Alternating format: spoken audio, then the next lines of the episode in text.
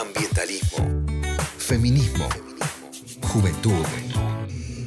¿En dónde estamos hoy? Mercedes Pombo, Monse Tolada, Ana Julia Neise. Jóvenes por el Clima, sábados de 10 a 12.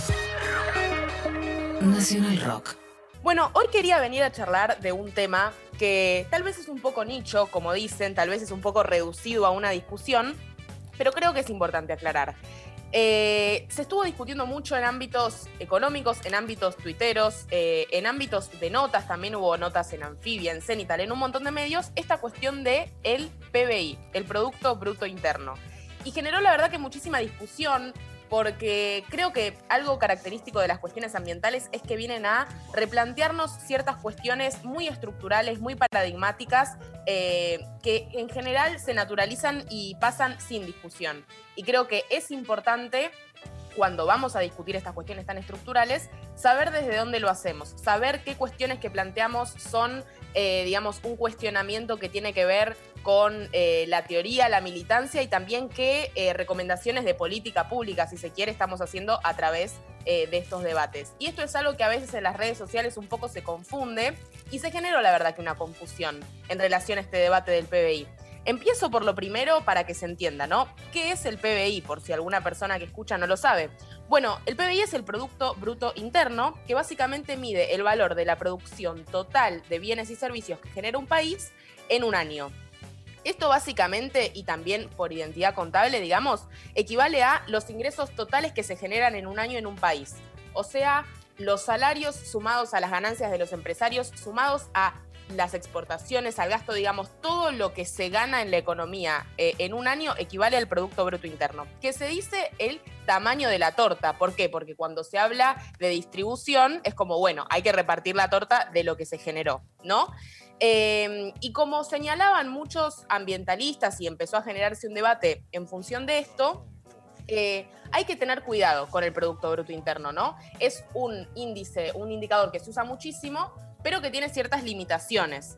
Eh, cuando decimos que tiene ciertas limitaciones, algunas cosas ya las estuvimos abordando en esta columna, ¿no? Como por ejemplo que solo considera bienes y servicios que pasan por el mercado y excluye, por ejemplo, la economía del cuidado, que si se acuerdan que en la columna del 8M eso eh, lo encaramos.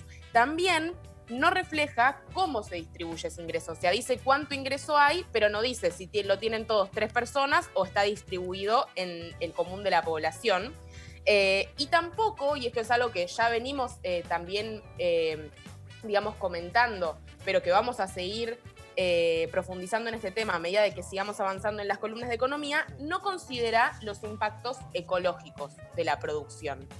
Eh, entonces, hasta acá podríamos estar de acuerdo, y de hecho la mayoría de los economistas están de acuerdo, de que el PBI es un eh, indicador que es importante, que nos sirve, que nos da información, pero que tiene sus limitaciones, que no lo podemos usar para todo.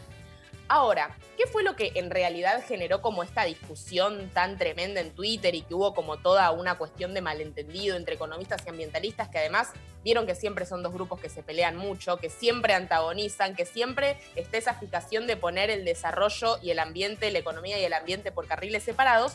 Lo que en realidad generó toda esta discusión fue el tema del crecimiento del PBI. Y acá se abre un mundo, porque la realidad es que cuestionar el crecimiento del PBI tiene que ver con que nuestra economía, si lo piensan, nuestra vida está pensada para que todo crezca. Digo, incluso nuestra filosofía de vida es como comprar más. Uno siempre quiere, y todo lo piensa en, cantidad, ¿no? En que se expande. Y la economía crece y le va bien y, y progresa cuando genera más producción, más bienes y servicios. Uno podría pensar, bueno, de repente puede haber una economía en donde se produzcan ciertos bienes, pero otros se reparen, otros se revendan porque los usó alguien. Bueno, la lógica económica de nuestro sistema siempre apunta a que se produzca más. Y esto, digamos, tiene muchas implicancias, ¿no? A nivel mundial se dijo y se decía mucho eh, cuando empezó a surgir toda esta cuestión del cambio climático y, y, de la tremenda situación ambiental que hay en todo el mundo, se decía mucho esto de, che, bueno, hay que lograr que nuestro PBI crezca, que sigamos produciendo cada vez más, pero que eso no signifique contaminar cada vez más. Eso es lo que se llama desacople, es decir, el crecimiento del PBI sigue como una curva hasta el infinito y más allá, pero las emisiones y cuánto contaminamos los ríos, eso empieza a eh, disociarse, desacoplarse. Y por otro lado se decía, que esto es algo muy interesante para pensar desde nuestros países latinoamericanos, se decía esto de, bueno, tranqui, los países al principio contaminan mucho, pero cuando se vuelven desarrollados, y mirá si no Europa, llegan a un determinado punto del ingreso en donde empiezan a, a ser más limpios porque la sociedad eh, tiene otras preocupaciones, porque la gente europea le súper importa el ambiente, ¿no? Como a los latinoamericanos que son unos sucios, ¿no? Era, o sea, no quiero decir que eso era lo que se decía en los papers, pero básicamente esa era la ideología detrás de la curva de Kuznets ambiental, que justamente lo que dice es esto, al llegar a determinado nivel de ingreso, las economías tienden a contaminar menos. ¿Qué pasó con esto? Bueno, fue medio una mentira, no sucedió. O sea, esta cuestión de podemos seguir haciendo crecer el PBI y el ambiente hay que ir administrándolo y después vamos a ser más limpios y después nos va a ir mejor, no pasó. ¿Por qué? Porque en algunos países hubo este desacople de que siguió creciendo el PBI y las emisiones disminuyeron un poco, pero no al nivel que recomienda el IPCC, que recordemos que no podemos sobrepasar los 1,5 grados en función de los niveles preindustriales. Y con este tema de la curva de Kuznets ambiental, que me parece buenísimo para pensar desde Latinoamérica, cuando dicen que los países europeos son más limpios o contaminan menos, es mentira. En realidad, esas fábricas súper contaminantes que antes estaban en Europa, pasaron a estar en el sudeste asiático, pasaron a estar en Latinoamérica. Totalmente, aparte la acumulación histórica también. Exactamente, entonces, eh, bueno, creo que acá hay muchas cuestiones para desandar, pero volviendo al debate del PBI, hubo ciertos economistas que dijeron, che, bueno, sinceremos esta cuestión. Estamos en ya una corrida contra el tiempo. El cambio climático es un problema gravísimo, la pérdida de biodiversidad nos tiene en una situación de casi, eh, digamos, un rumbo suicida de la humanidad, como dice Antonio Guterres. Entonces es importante que nos replanteemos cosas más profundas de la economía, como por ejemplo esto de que el PBI puede crecer eternamente. Porque recordemos que no son solamente las emisiones, es la cantidad de material que usamos. Piensen que nuestra economía es lineal, extrae recursos, produce algo y lo hace residuo. No hay una cuestión de, che, bueno, fijémonos que el planeta tiene una cantidad limitada de recursos, cómo vamos a hacer para usarlos, justamente en parte porque el propio sistema económico no incorpora esta cuestión de que el planeta es eh, finito. Entonces, bueno, acá eh, esto es muy interesante y se armaron muchos debates en relación a, che, ¿qué pasa si pensamos un mundo en donde el PBI no, no crezca ilimitadamente, en donde podamos eh, no necesariamente extraer cada vez más materia y más recursos porque el planeta tiene límites geofísicos y en donde se plantea una transición gradual transición gradual a través de una disminución en la escala de producción y de consumo a una economía que sea más chica y que sea cualitativamente diferente, que respete al ambiente, que incremente el bienestar, que persiga como objetivo la equidad social, etc. Ahora, ¿qué, ¿qué problema trae esto cuando se trae esta discusión Argentina? Que el crecimiento del PBI es algo necesario en el sistema económico tal cual existe.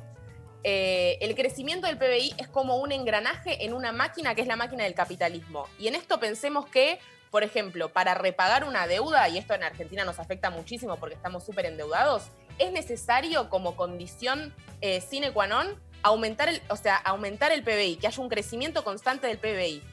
Entonces, cuando se generó esta discusión de, che, debatamos el crecimiento del PBI como concepto, que es una discusión que es necesaria y sobre todo a nivel global por esta cuestión de cómo contaminan los países centrales y descentralizan la producción a los países latinoamericanos y del, y del sur global, cuando decimos todas estas cuestiones, no nos tenemos que olvidar que es una discusión eso, global, y que a nivel local no hay, digamos, una posibilidad de nuestra parte de em, simplemente rebelarnos contra ese orden y decir nosotros no vamos a hacer crecer el PBI. Y de hecho los economistas salían a decir, fíjense que siempre que disminuyó la pobreza, que disminuyó la desigualdad, hubo un crecimiento del PBI.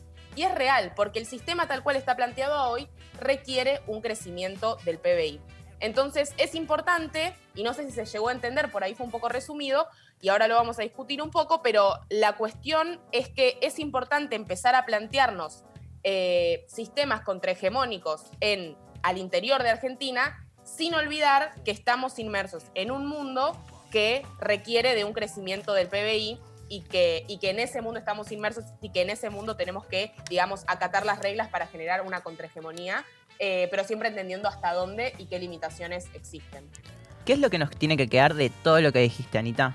Creo que lo fundamental que nos tiene que quedar es que en el planeta alcanzan los recursos para que vivamos todos. Como decía Merce en una entrevista muy interesante en TV Pública, que la recomiendo, está en el feed de Jóvenes por el Clima, arroba Jóvenes por el Clima Argentina. Eh, no es esa la red igual, Jóvenes por el Clima, AR creo que es. Eh, lo importante es que en el planeta hay para que vivan todos, pero aún así hay pobreza, hay desigualdad y estamos destruyendo los ecosistemas. Entonces es necesario replantearnos como humanidad qué estamos haciendo con nuestra economía. Ahora, eso de ninguna manera significa eh, que tenemos que interpretar esos debates que muchas veces vienen del, norte tal cual y copiarlos en Argentina. Porque, por ejemplo, ellos dicen que hay que consumir menos. Bueno, en América Latina no hay que consumir menos. Tenemos un 42% de pobreza y ya lo vamos a estar hablando más. En América Latina no podemos hacer que nuestro PBI no crezca, porque el mundo funciona así y estamos inmersos en ese mundo. Entonces es importante dar esas discusiones y pensar cómo las incorporamos acá, que creo que hay muchísimas herramientas contrahegemónicas que no implican, eh, digamos, rebelarse contra el sistema tema en términos absolutos.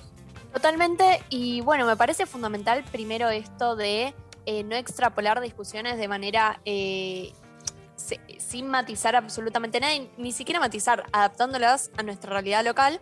Eh, y me parece que tiene que ver un poco con esto de que al ambientalismo nunca se le dio mucha bola, entonces de alguna manera se lo fue empujando hacia los márgenes y tomó esa forma muchas veces de discusión abstracta y ahora tiene que volver un poco a, la discusión en términos reales. Y también, por otro lado, eh, bueno, esta cosa de, sin bardear a los economistas, licenciada, pero eh, este beef que existe que muchas veces también se termina forzando un poco eh, para poder generar esa discusión.